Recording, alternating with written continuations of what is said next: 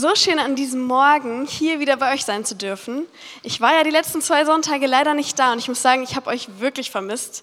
Eure Gesichter, eure Anwesenheit und hier stehen zu dürfen, ist einfach richtig schön. Ich war die letzte Woche bei meiner Oma in Portugal ähm, durfte dort sein und es war richtig schön. Aber an dem Sonntag, ähm, wo ich nicht hier sein durfte, habe ich ganz viel an euch gedacht, für euch gebetet und ja, euch vermisst nicht nur ein kleines Stück, sondern ein relativ großes Stück. Und das ist echt schön, einfach wieder hier zu sein. Wer war letzte Woche von euch denn da? Darf ich das einmal sehen? Uh, einige, richtig, richtig gut. Wir befinden uns ja aktuell in einer Predigtreihe zu dem Alttestamentbuch Daniel. Und in den letzten zwei Malen ging es um Daniel 1 und Daniel Kapitel 2 und heute wird es um, erstaunlicherweise, Daniel Kapitel 3 gehen. Doch erst einmal nochmal den Kontext um das Danielbuch. Israel war generell geteilt in das Nord- und das Südreich. Im Nordreich waren zehn Stämme und im Südreich war der Stamm Juda und Benjamin. Ähm, und im Nordreich haben die Juden nach und nach den Glauben an Gott verloren. Sie haben sich angepasst und dadurch ihre Nähe und Beziehung und ihr Vertrauen zu Gott aufgegeben. Und die im Südreich haben das beobachtet und trotz Warnungen ist es bei denen genauso geschehen. Die Babylonier haben das Südreich erobert, die Stadt Jerusalem zerstört, inklusive des Tempels und ganz viele der Juden verschleppt ins babylonische Reich. Und darunter gehörten ebenfalls Daniel und seine drei Begleiter oder Gefährten oder Freunde, Sadrach, Mesach und Abednego. Um die geht es auch heute hauptsächlich. In Daniel Kapitel 1 ging es um Treue. Treue, die Daniel und seine Freunde Gott bewiesen haben, indem sie sich nicht an das Essen, an dem Essen bedient haben, was für den König bedient, äh, für den König gedacht war. Es war nämlich so, dass sie für den Königshof vorbereitet werden sollten und sie sollten gute Speisen bekommen, deswegen die vom König. Allerdings war dort das Fleisch für die Götter bestimmt und das heißt, das wäre etwas gewesen, was für die Juden nicht koscher gewesen wäre. Und sie blieben treu in dem, dass sie danach gefragt haben, ob sie nicht nur Gemüse essen dürfen. Und es war ein Risiko. Und dennoch, nach dieser ganzen Geschichte, sie sahen besser aus, obwohl sie nur Gemüse gegessen haben. Sie haben sich nicht versündigt, indem sie unkoscheres Essen gegessen haben und haben Gunst dann bei dem König damals empfangen. Daniel blieb treu, standhaft und lebte kompromisslos. Und trotzdem war er liebevoll zu den Menschen um sich herum. In Daniel Kapitel 2 geht es darum, dass König Nebukadnezar einen Traum hatte von einer Statue, die aus Gold, Silber und weiteren Sachen ähm, bestand und die dann zertrümmert wurde von einem Stein. Doch dieser Traum, den hat er keinem erzählt und gesagt, ihr Sterndeuter und Weisen und Berater, die er hatte, ihr sollt mir meinen Traum sagen, ohne dass ich ihn euch erzähle und dann auch noch deuten. Und das konnte natürlich niemand tun, es ist eine unmögliche Aufgabe. Und deswegen wurde der König sehr jähzornig. Der war generell sehr, er hatte einen schnellen, kurzen Geduldsfaden, könnte man so sagen. Er wurde sehr schnell wütend und hat dann einfach gesagt, okay, dann bringe ich jetzt alle Berater und Weissagen, Weissager um. Daniel hat davon gehört, weil er und seine Freunde davon ebenfalls betroffen wären und hat dann gefragt, was die Aufgabe denn ist und warum der König so wütend ist. Und letztendlich hat er bei Gott und beim König darum gebeten, dass er diesen Traum, dass er Zeit dafür bekommt, diesen Traum zu bekommen und zu hören und auslegen zu dürfen. Und das hat er letztendlich geschafft. Daniel war demütig in dem. Als er den Traum erfahren hat, lesen wir, dass er direkt zu Gott sagt, ich lobe nur dich, du bist der allerhöchste Gott und du hast mir den Traum ermöglicht. Dann geht er zum König und der Traum stimmt eins zu eins mit dem überein, was der König geträumt hat. Und dort sehen wir, Daniel macht das alles mit Demut, also Treue und Demut. Und heute geht es um Vertrauen in Daniel Kapitel 3. Lass mich dir ganz kurz, lass mich dir ganz kurz dein gesamtes Verhalten, was du jetzt gerade hast, erklären. In ganz kurzen Sätzen. Und zwar, entweder vermeidest du gerade Schmerz, Verlust, Risiko, Angst, Stress, oder du gehst im Vertrauen auf Gott, auf das Ungewisse zu, was potenziellen Schmerz bereithält. Es gibt keinen dazwischen. Entweder du machst das eine, du läufst gerade vor Schmerz weg, oder das andere, du gehst im Vertrauen auf Gott in die nächsten Schritte rein. Und wir kennen das alle gut, wir können uns gut oft ausreden und einreden, warum es gerade sinnvoll ist, dem Schmerz auszuweichen. Muss sich ja absichern oder wenn ich es gar nicht erst versuche, kann ich auch nicht scheitern, dann kann ich gar nicht irgendwie Fehler vollbringen. Oder einen gewissen Konflikt anzusprechen, würde mir ja wehtun und diesen Schmerz, auf den habe ich keine Lust, also kehre ich das einfach unter den Teppich. Oder neue Beziehungen einzugehen, das bedeutet nur, dass ich wieder verletzt werde und wieder mich Menschen enttäuschen. Deswegen mache ich das nicht und lasse keine Menschen in mein Leben rein. Allerdings ist Liebe immer ein Risiko und hat Potenzial, uns zu verletzen. Aber du erlebst erst den Segen von Liebe und Nähe, wenn du bereit bist, den Weg zu gehen, der potenziellen Schmerz bereithält. Und das ist genau das. Läufst du weg vor Schmerz oder gehst du im Vertrauen neue Schritte ein, im Vertrauen auf Gott. Auch wenn du nicht weißt, was kommt. Auch wenn Schmerzen kommen können oder was Schönes kommen kann. Also es bedeutet, Vertrauen auf Gott zu haben, welches ungleich größer ist als der potenzielle Schmerz und Verlust, der kommen könnte. Wie war das bei Jesus? Er sagt seinen Jüngern, er wird nach Jerusalem gehen, wo das schon super gefährlich war. Und er weiß, welcher Schmerz auf ihn zukommt, dass er gekreuzigt wird, dass er gefoltert wird, dass Leute ihn lästern werden. Er weiß das alles und trotzdem geht er mitten darauf zu im Vertrauen auf Gott. Die Jünger wollten das nicht. Sie wollten nicht, dass Jesus geht. Sie wollten nicht, dass Jesus Schmerz erfährt und erst recht nicht, dass er stirbt. Sie wollten wegrennen vor diesem Schmerz und nicht im Vertrauen Gottes leben. Doch Jesus, die, Jesus Schmerz war nötig, dass noch etwas viel Größeres vollbracht werden konnte. Deswegen nochmal die Aussage. Entweder du vermeidest gerade Schmerz oder du gehst im Vertrauen auf Gott aufs Ungewisse zu und traust dich, neue Schritte zu gehen. Und darum geht es heute, Vertrauen. In Daniel 3 lesen wir folgende Geschichte.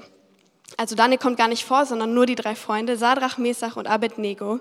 Und König Nebukadnezar lädt zu einem Staatsakt ein. Er lädt ganz viele Berater ein und die hohen Tiere und die Leute, die die Provinzen ähm, ja sowas wie führen.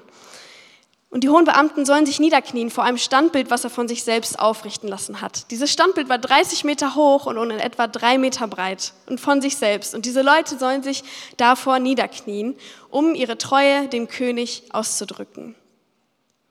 Daniel 3 ab Vers 4. Da rief der Herold mit gewaltiger Stimme, das lasst euch gesagt sein, ihr Völker, Stämme und Sprachen. Sobald ihr den Klang der Hörner, Flöten, Zittern, Lauten, Hafen, Sackpfeifen und aller Arten von Musik hören werdet, sollt ihr niederfallen und das goldene Bild anbeten, das der König Nebukadnezar aufgestellt hat. Wer aber nicht niederfällt und anbetet, der soll augenblicklich in den glühenden Feuerofen geworfen werden. Klare Situation. Jeder muss sich vor dieser Statue verneigen, auch die drei Freunde, die mit eingeladen waren. Ansonsten folgt ein Tod und nicht nur irgendein Tod, sondern lebendiges Verbrennen. Ab Vers 7.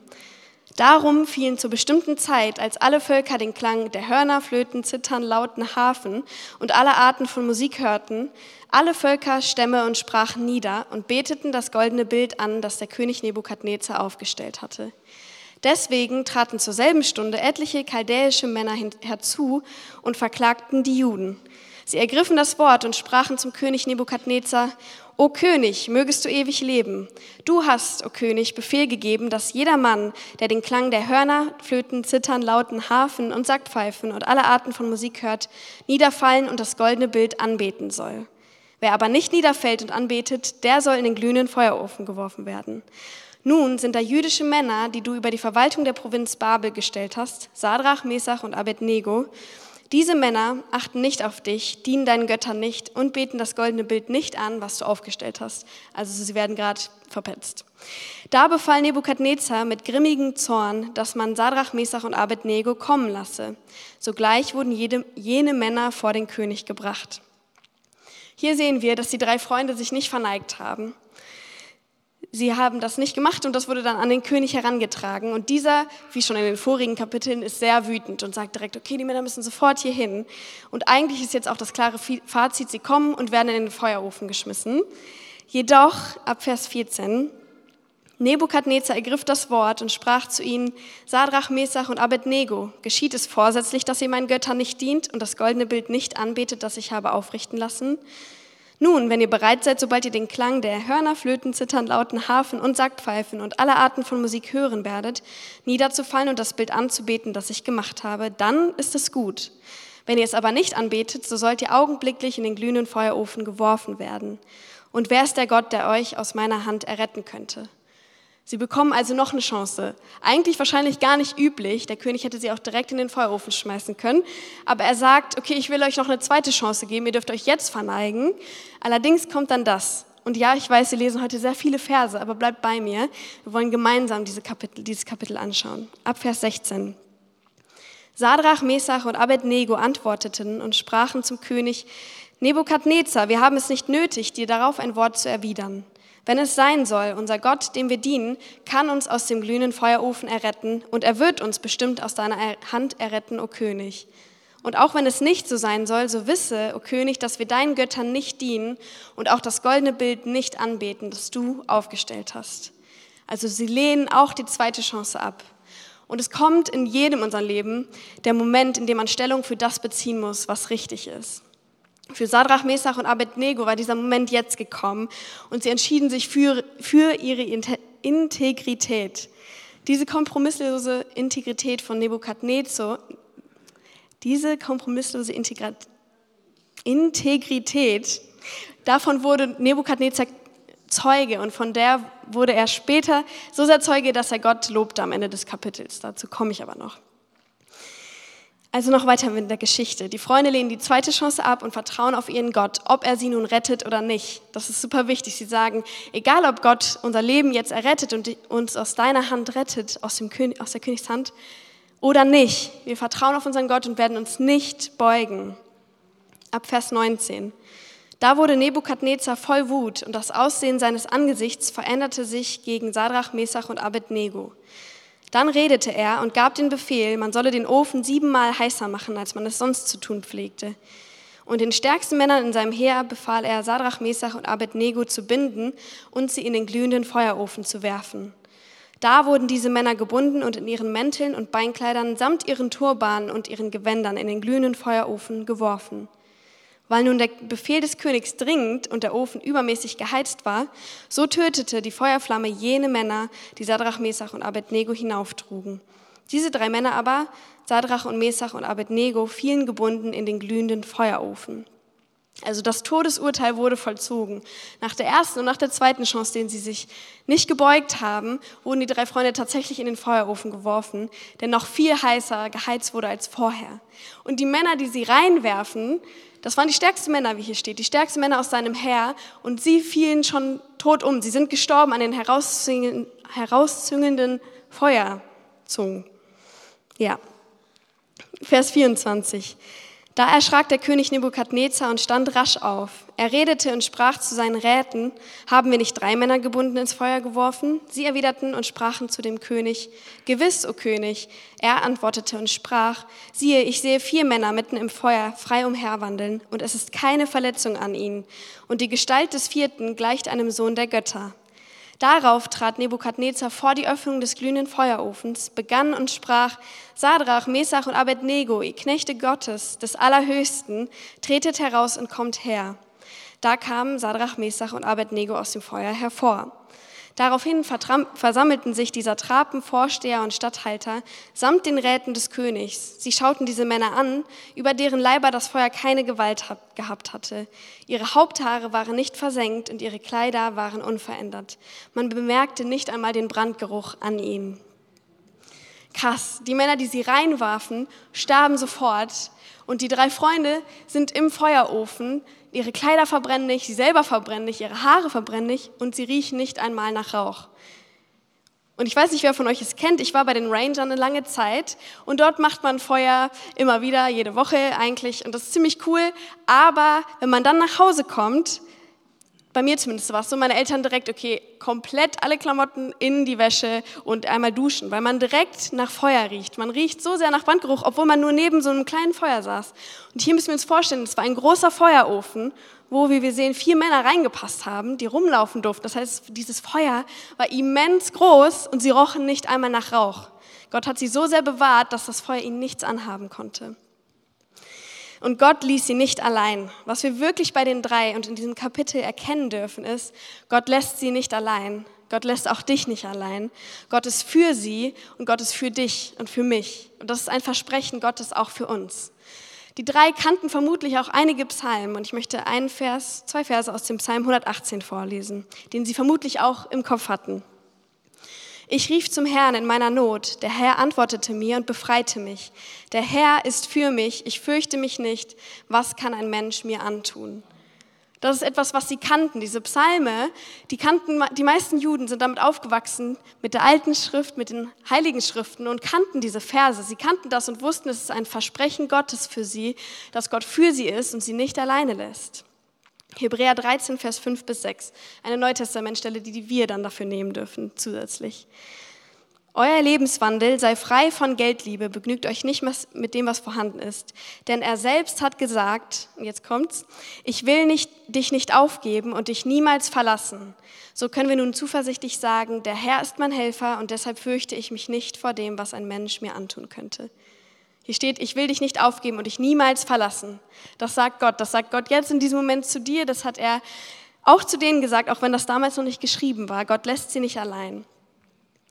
Sadrach, Mesach und Abednego erfuhren dies durch die vierte Person, die im Feuer umherging. Also sie wurden zu dritt reingeschmissen, laufen da drin umher, bis sie herausgerufen werden. Und in der Zeit ist dort drin ein vierter Mann zu sehen. Und dabei ist jetzt nicht wichtig, ob das Jesus ist, der Sohn Gottes, oder ein Engel. So oder so ist es aber jemand von Gott Gesandtes, der ihnen Gesellschaft geleistet hat, der sie im schlimmsten Moment nicht allein gelassen hat. Und das dürfen wir für uns mitnehmen. Gott lässt uns in den schlimmsten Momenten und auch in schönen Momenten niemals allein alleine.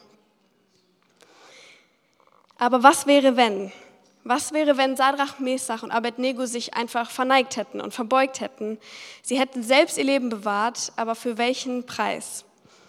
In 2. Mose 20, Vers 3 bis 5a stehen Teile von den zehn Geboten. Und dort steht, Du sollst keine anderen Götter neben mir haben. Du sollst dir kein Bildnis noch irgendein Gleichnis machen, weder von dem, was oben im Himmel, noch von dem, was unten auf Erden, noch von dem, was in den Wassern unter der Erde ist.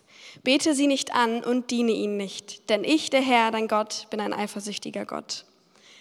Sie hätten Gott nicht geehrt und schlimmer noch, sie hätten fremde Gott, Götter geehrt und sich Götzen gebeugt, was eine Sünde gewesen wäre aus den zehn Geboten und das wussten sie.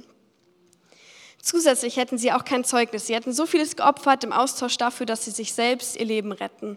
Sie hätten gesagt sowas wie, okay, ich verneige mich ja nur äußerlich und innerlich singe ich einen Worship-Song, 10.000 Gründe oder was auch immer.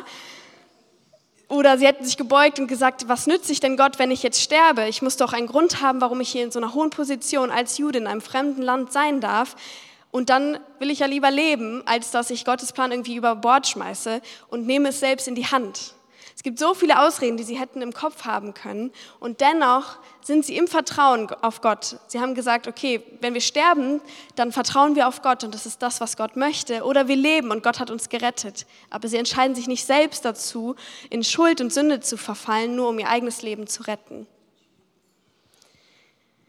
Yes, gleichzeitig dürfen wir das trotzdem nicht hinnehmen als, okay, Gott erledigt immer alles und wenn ich jetzt in Todesgefahr bin, wird Gott auf jeden Fall mein Leben bewahren. Das ist ja nicht das, was sie glaubten. Sie wussten das Ende der Geschichte noch nicht.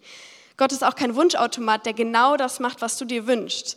Wenn du jetzt sagst, okay, dann gehe ich halt nächste Schritte, aber es muss genauso ablaufen. Ich muss in zwei Jahren äh, eine neue Beziehung starten, in fünf Jahren heirate ich und in zehn Jahren kriege ich mein erstes Kind und Gott wenn das so läuft, dann gehe ich auf jeden Fall im Vertrauen voran.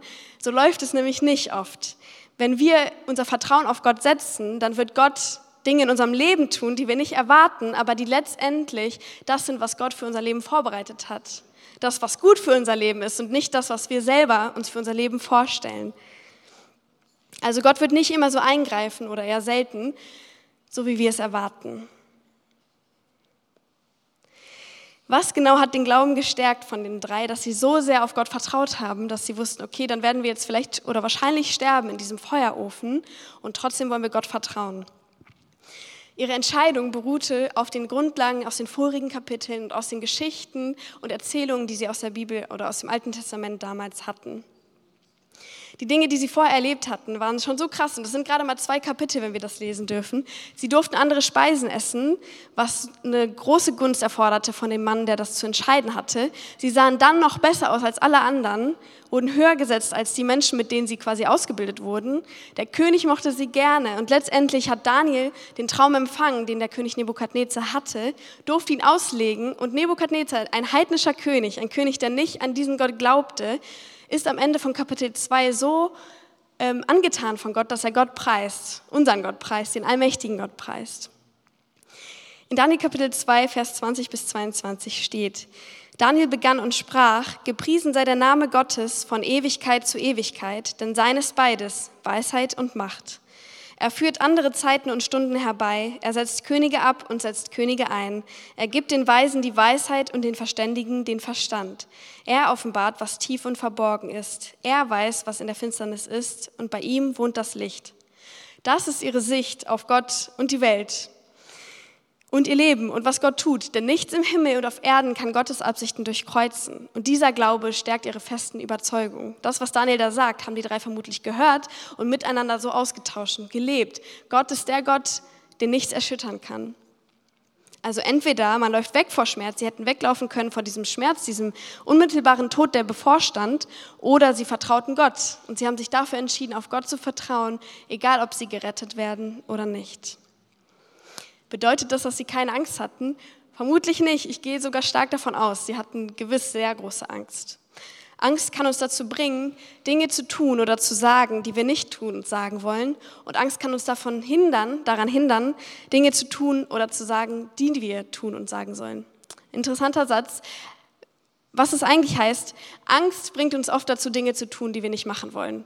Zum Beispiel in dieser Situation, ich also wahrscheinlich zu 99 Prozent hätte er wirklich mir die Ausrede zurechtgelegt, okay Gott, was nützt sich dir tot? Ich verbeuge mich jetzt vor dieser Statue.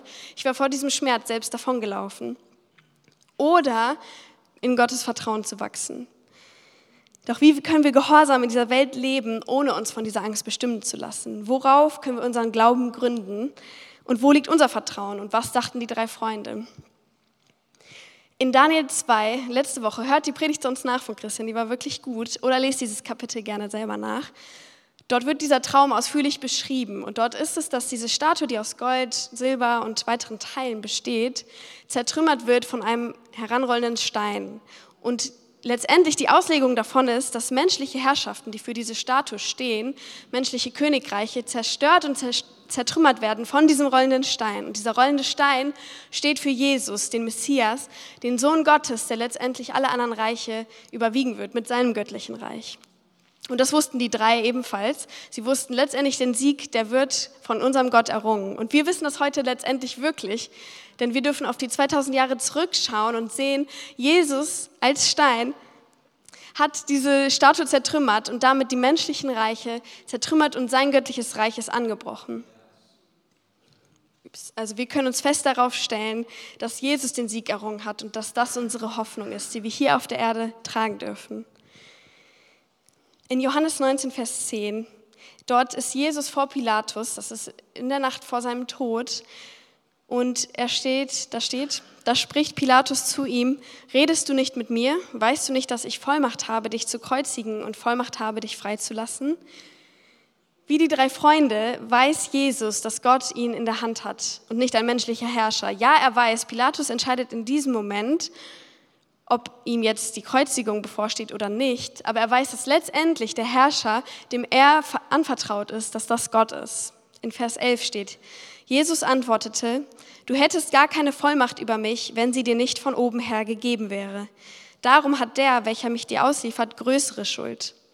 Jesus selbst hatte Todesangst in der Nacht der Kreuzigung. Wir sehen, dass er betet, Gott, lass diesen Kelch an mir vorüberziehen, aber dann ist er doch so sehr im Vertrauen auf Gott, dass er nicht vor diesem Schmerz wegläuft. Er wusste, was kommen wird und hat sich nicht gewehrt. Er wusste, Gott hat einen Plan und der übersteigt die Herrschaft von Pilatus. Johannes 16, Vers 33. Dies habe ich zu euch geredet, damit ihr in mir Frieden habt. In der Welt habt ihr Bedrängnis, aber seid getrost, ich habe die Welt überwunden. Jesus hat die Welt überwunden und es gibt nichts, was uns von dem trennen kann. Nichts kann in dieser Welt uns begegnen, was Jesus nicht selbst schon erlitten hätte am Kreuz.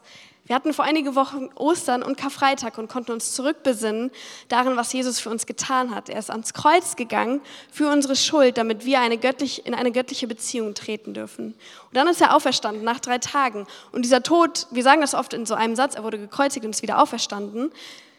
Aber diese Kreuzigung war eine schmerzvolle Art zu sterben. Und Jesus hat das alles erlitten. Er wusste, das kommt. Und dennoch im Gottvertrauen ist er da reingegangen und wusste, was so viel Größeres dadurch passieren wird. Nämlich unsere Sündenvergebung, unsere Schuldvergebung, dass wir Gemeinschaft haben dürfen mit Gott. Und das ist das Größte, worauf wir uns stellen dürfen. Johannes 14 Abvers 1. Euer Herz erschrecke nicht, glaubt an Gott und glaubt an mich. Im Haus meines Vaters sind viele Wohnungen, wenn nicht, so hätte ich es euch gesagt. Ich gehe hin, um euch eine Stätte zu bereiten. Und wenn ich hingehe und euch eine Stätte bereite, so komme ich wieder und werde euch zu mir nehmen, damit auch ihr seid, wo ich bin. Wohin ich aber gehe, wisst ihr und ihr kennt den Weg. Wir wissen nicht, was morgen sein wird. Es gab einmal ein Gespräch zwischen zwei Männern. Der eine Mann fragt, ich nenne einfach Mann 1 und Mann 2. Mann 1 fragt Mann 2, wann ist der beste Zeitpunkt, einen Baum zu pflanzen? Mann 2 antwortet, vor 20 Jahren. Sinnvoll. Mann 1 antwortet, okay, aber was ist der zweitbeste Zeitpunkt, einen Baum zu pflanzen? Mann 2 sagt, ja, weiß ich nicht, keine Ahnung. Dann sagt Mann 1 und antwortet, der beste Zeitpunkt, den Baum zu pflanzen, ist jetzt. Jetzt ist der beste Moment, einen Baum zu pflanzen, denn wir wissen nicht, was morgen ist. Jetzt ist der beste Moment, neu in die Beziehung zu Gott zu treten, neu ins Vertrauen zu Gott zu treten. Jetzt ist der Moment, neu den Glauben an Gott aufzunehmen, sich füllen zu lassen von der Wahrheit, die Jesus uns in seiner Bibel, in der Bibel verspricht.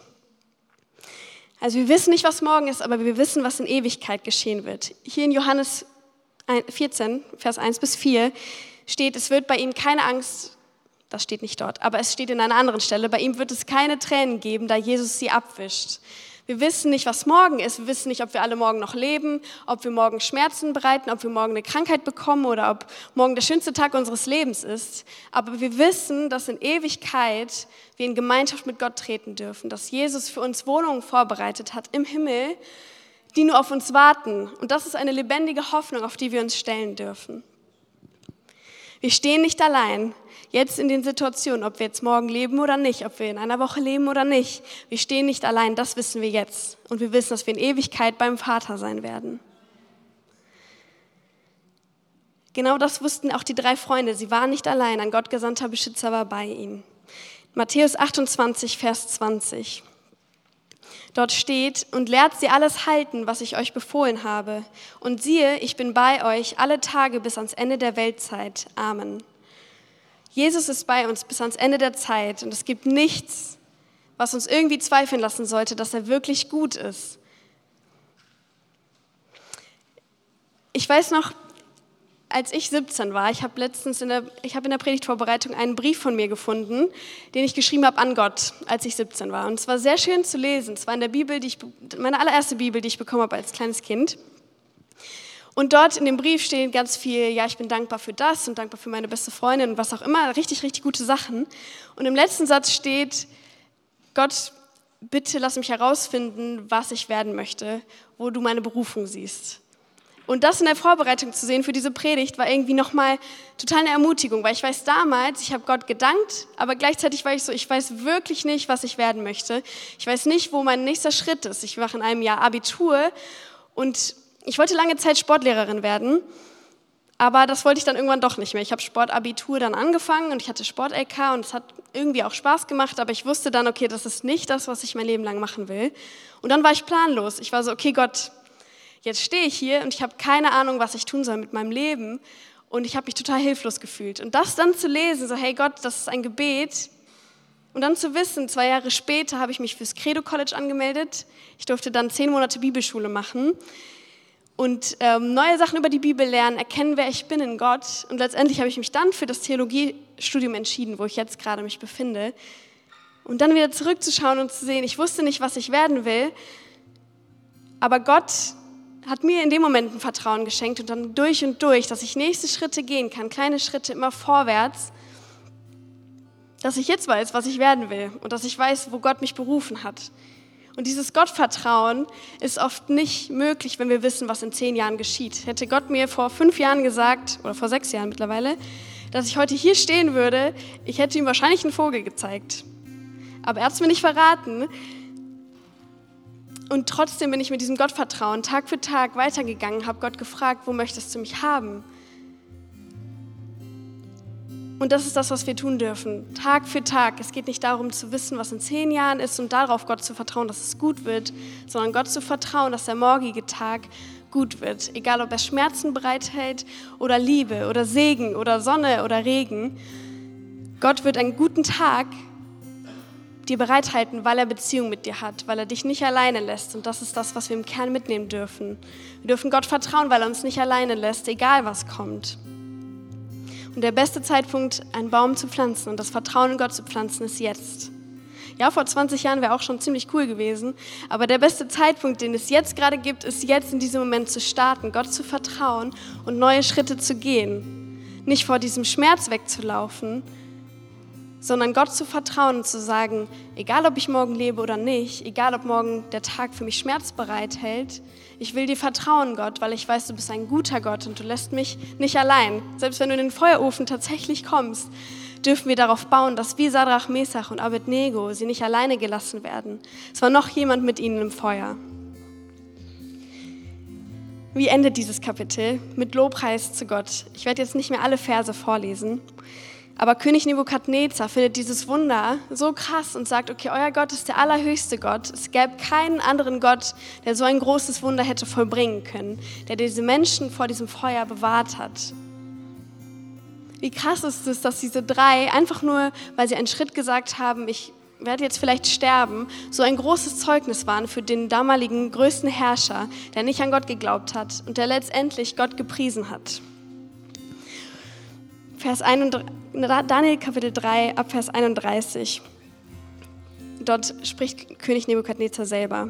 Der König Nebukadnezar wünscht allen Völkern, Völkerschaften und Sprachen, die auf der ganzen Erde wohnen, euer Friede nehme zu. Es hat mir gefallen, die Zeichen und Wunder zu verkünden, die der höchste Gott an mir getan hat. Wie groß sind seine Zeichen und wie gewaltig seine Wunder. Sein Reich ist ein ewiges Reich und seine Herrschaft währt von Geschlecht zu Geschlecht. Nebukadnezar verkündigt das, was wir heute wissen. Gottes Reich was schon angebrochen ist und noch nicht ganz vollendet, ist das Reich, was ewig währen wird. Seine Herrschaft währt ewig. Und er ist der allmächtige Gott, er kann alles tun, er weiß alles und seine Herrschaft wird durch alle Zeiten bestehen und bestand durch alle Zeiten, die bisher hinter uns liegen. Es ist die lohnendste Sache, sich in sein Reich zu investieren, denn sein Reich währt ewig. Das ist das, was wirklich besteht. Ja, wir können uns unterordnen in Könige, die jetzt gerade existieren in Politik und das ist auch alles gut, aber dennoch wissen wir, das wird alles nicht ewig währen. Wir selbst werden überdauert werden und das, was bleibt, ist Gottes Herrschaft. Wir dürfen fest vertrauen und wissen, dass Gott die letztendliche Gewalt hat. Offenbarung 1, Vers 7 bis 8. Siehe, er kommt mit den Wolken und jedes Auge wird ihn sehen, auch die, welche ihn durchstochen haben. Und es werden sich seinetwegen an die Brust schlagen alle Geschlechter der Erde. Ja, Amen. Ich bin das A und das O, der Anfang und das Ende, spricht der Herr, der ist und der war und der kommt, der Allmächtige. Jesus kommt wieder. Wir dürfen wissen, er kam vor 2000 Jahren auf die Erde für unsere Schuldvergebung, damit wir Beziehung haben dürfen zu Gott. Und er kommt wieder. Hier steht, er ist der Anfang und das Ende. Er ist Alpha und Omega.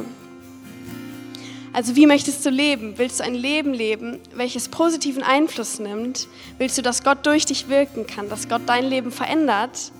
Oder willst du Schmerz entrinnen und auf dich selbst vertrauen und auf die Angst hören und Dingen aus dem Weg gehen?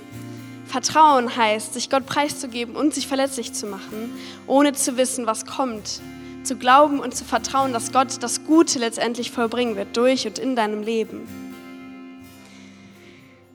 Wenn du willst, dass Gott durch dich wirkt, dann musst du ihm vertrauen. Und dann ist es, wie gesagt, nicht dieses, okay, ich will dann in, einem, in einer Woche, dass das passiert, in zehn Jahren, dass das und das passiert, in 20 Jahren, dass ich meine Enkel auf dem Arm halte. Das ist nicht das, was Gottvertrauen heißt, sondern Gottvertrauen heißt, ich gebe dir mein Leben vollkommen in deine Hand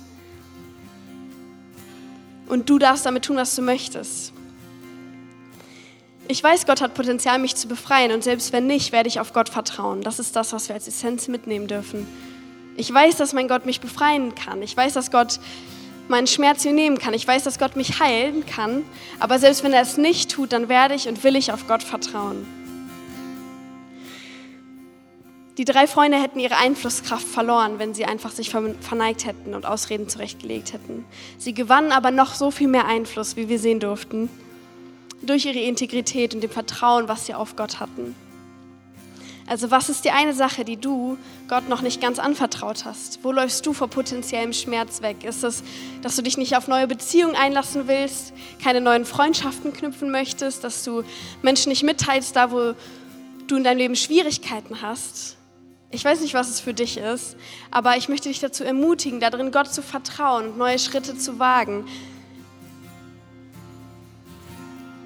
Yes, darin Gott zu vertrauen. Und ich bitte euch einmal aufzustehen und die Augen zu schließen. Nur ich und, mein, und das Team würden rumschauen. Und ich möchte eine Frage stellen an diesem Morgen. Die wichtigste Frage, es kann die wichtigste Frage für dein Leben sein. Und zwar, ob du diesen Jesus, diesen Gott, von dem ich erzählt habe, der dich nicht alleine lässt und der dich schon kannte, als du klein warst und dich kennen wird, wenn du alt bist und groß bist oder was auch immer. Dieser Gott ist bei dir und ich möchte dir die Frage stellen, ob du Jesus kennenlernen möchtest.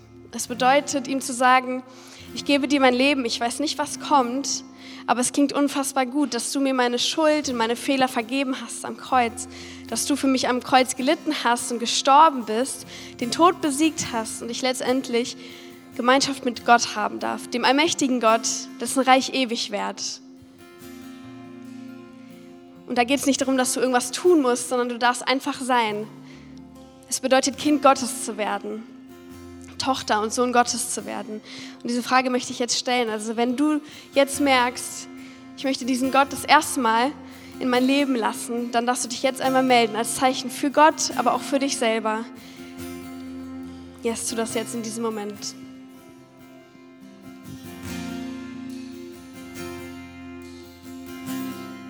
Und wir dürfen alle die Augen öffnen und wir beten gemeinsam ein Gebet, was wir jede Woche beten, aber was so gut den Inhalt unseres Glaubens auf den Punkt bringt.